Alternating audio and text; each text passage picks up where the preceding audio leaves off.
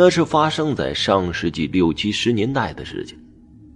黄龙县是一个小的县城，各类的工厂却一应俱全，什么白酒厂、啤酒厂、鞋带厂、造纸厂、鞭炮厂，各种各样的厂子，说一天也未必能说完。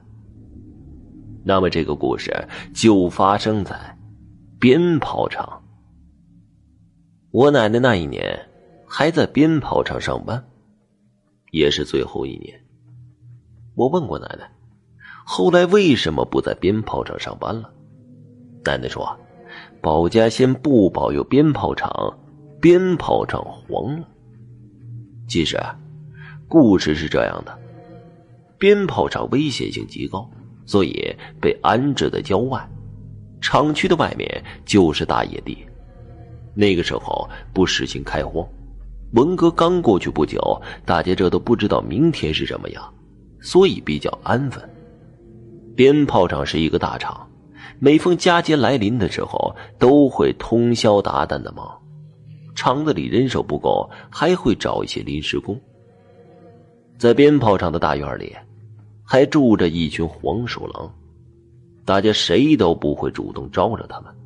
加上黄鼠狼怕人，所以晴天的时候就经常能看见大黄鼠狼领着小黄鼠狼出来晒太阳。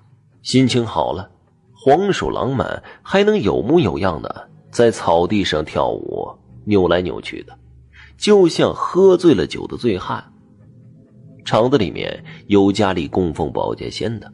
所以，时不时的还会有人在黄鼠狼经常出没的地方放一些酒食。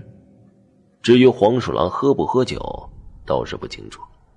不过每次东西都没有剩下，再去看的时候已经是没有了。日子就这样一天天的过着，偶尔大家还可以在车间里看到外面跳舞的黄鼠狼，用憨态可掬形容那舞姿。一点都不为过。鞭炮厂防火那是一流的，要知道，如果失火的话，可不是损失点鞭炮的问题，整个厂区都会被夷为平地。就在那年秋天的一个傍晚，很多人在下班的时候看见了一个怪事：大黄鼠狼领着一群小黄鼠狼向厂区外面走去。每走一段路，还会回头张望，恋恋不舍。这群黄鼠狼在这里不知道住了多少年了，很多人都说，不是个好兆头。后面的事情，估计有的朋友已经猜到了。鞭炮厂失火了，大火整整是烧了一天一夜，直到第二天傍晚的时候才被扑灭的，失火原因不明。当所有人回想起黄鼠狼搬家的那一幕，才意识到黄鼠狼恋恋不舍的，或许是因为他不知道如何告诉大家即将要发生的事情。这群黄鼠狼貌似还算忠厚，至少啊，比偷鸡的那些要好多了。说完黄鼠狼，接下来就轮到狐狸了。记不清是谁讲的这段故事了，已经很长时间了。这故事发生在白酒厂。那是一九八二年的冬天腊八，俗话说过了腊八就是年，白酒厂也一样，开始准备过年了。每个职工发了二十斤白酒，十斤桶，满满的两桶。杨师傅是白酒厂。门卫收发室的夜班打工师傅，因为是夜班，所以厂里发的酒就放在门卫室的外面，人在里屋休息。晚上厂子大门锁上，有人出去的话再来喊杨师傅开门。工作比较轻松，平时过了十二点就睡下了。第二天清早六点多，陆陆续续就有白班的工人来上班了。因为没有交接班的时间，就到了门外讨口水喝，闲聊了一会儿。杨师傅也起了有一会儿了，听到外屋有人喊：“我说老杨，你家这狗喝多了，这上个夜班啊，咋还把狗给牵来了？